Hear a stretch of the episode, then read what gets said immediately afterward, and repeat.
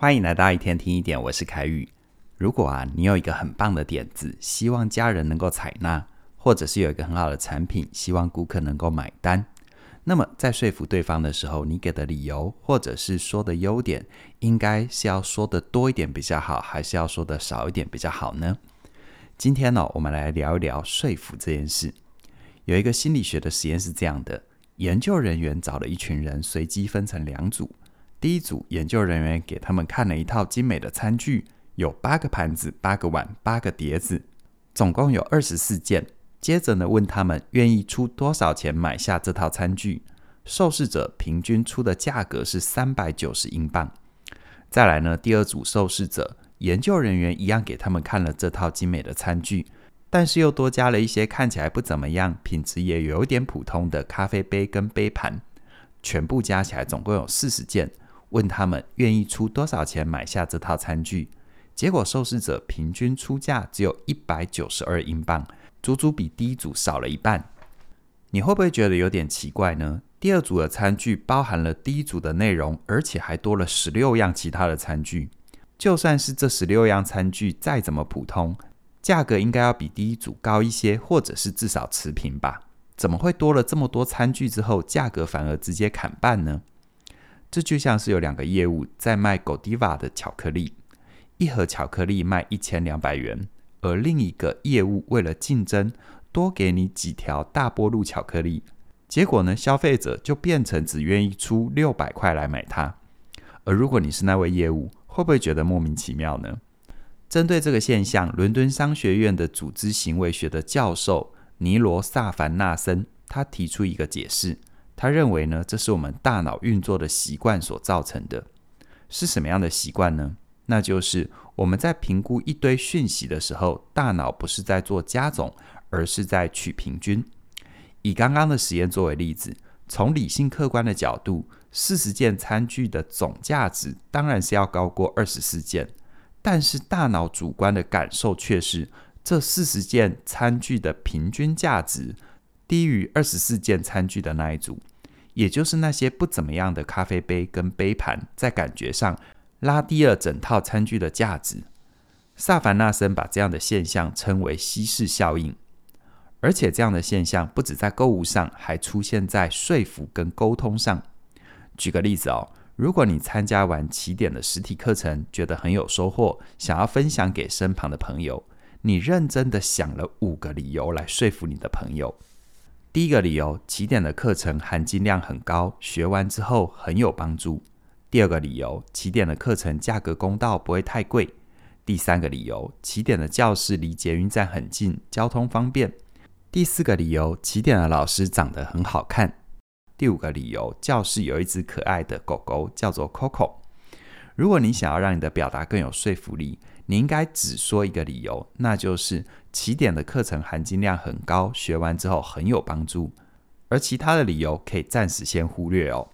好，那这背后的逻辑又是什么呢？如果我们为每一个理由来打分数，第一个理由分数最高，可能有九十五分，因为对于进教室的同学来说，最主要的目的就是学习跟成长。第二个理由，课程的价格公道，可能有个九十分。而后面的理由分数有可能会越来越低，到了第五个理由，起点有只可爱的狗狗，可能只剩下六十分。所以按照稀释效应的理论，我们的大脑感觉到的分数并不是全部加总在一起，而是会取一个平均值。这样一来，最有说服力、最高分的理由就被稀释掉了。所以，与其绞尽脑汁的想了五个理由，你不如就只说。第一个分数最高的理由就可以了。我们直觉上都认为理由越多应该会更有说服力，但实验的发现不是这样子的。最强的论点常常会被普通的论点稀释平均掉。这感觉就像是送礼，你送别人一盒 Godiva 的巧克力，再加上两条大波路巧克力，不如哦，你就直接送 Godiva 就可以了。而这个部分可以正着学，也可以反着用。在讲优点的时候，想要有最好的说服效果，你只要去强调那个最强、最突出的那一点就可以了。但如果是缺点，你希望大家觉得你说的事情没有那么糟，那缺点可以多讲一点。举个例子哦，像是药品的副作用，我们知道大部分的药都会有一点副作用，各国的相关监管单位都会要求药厂要把所有可能的副作用，不管严重的程度，都要标示出来。这样做当然是为了提醒消费者不要忽略用药的风险，但是根据稀释效应，这种把所有副作用都列举出来的方式，很可能会让消费者低估了药品的风险。举个例子哦，比如说有一种药，它在注意事项上面写着，这个药的副作用有中风、嗜睡、口干、便秘、肌肉酸痛、皮肤痒，跟另外一种状况，这个药的副作用只写两个字：中风。你觉得第一种跟第二种标示哪一种会让你觉得这款药的副作用会很严重呢？哪一种会让你在购买这款药之前多想一想？研究告诉我们，看到副作用只有中风的受试者，他的购买意愿比另外一组还要来得更低呀。乍看之下，这个结论有点反直觉，缺点多的反而比缺点少的更容易被接受。但如果从稀释效应的角度，就非常好理解。因为中风是一个严重的缺点，相对比较之下，嗜睡、口干、皮肤痒，这是很小，甚至于是微不足道的缺点。这么多缺点加在一起，给人的感觉不是这个药很糟，而是最严重的那个缺点——中风，它被稀释掉了。所以最后跟你分享一个小故事哦。知名的生物学家达尔文，他在犹豫要不要结婚的时候，请教了很多朋友，还在笔记本上列出了十九页的理由。他列出的理由有：妻子是医生的伴侣，有人可以打理房子、生小孩、性需求等等的；而不结婚的理由，则是有可以自由地去任何地方，不必去拜访讨人厌的亲戚，晚上能够好好放松，不会因为要养小孩而没有钱买书。他列出了十几个理由，最后说服他走入婚姻的理由却只有一个，那就是我想成为一个有家庭的人。我想哦。达尔文的故事足以印证我们今天所说的：要说服自己或别人去做一件事，好的理由其实一个就够了。回到你身上，如果你想要在表达说服上有更多的前进，欢迎加入我的线上课程《自信表达力》。这一门课程结合了我很多年在业务、谈判、演讲还有心理学的专业，帮助你无论是在一对一还是一对多的表达情境，都能够有效发挥影响力。在课程里面的第五章，我提到了说服一个很重要的概念，那就是最好的说服是让人说服他自己。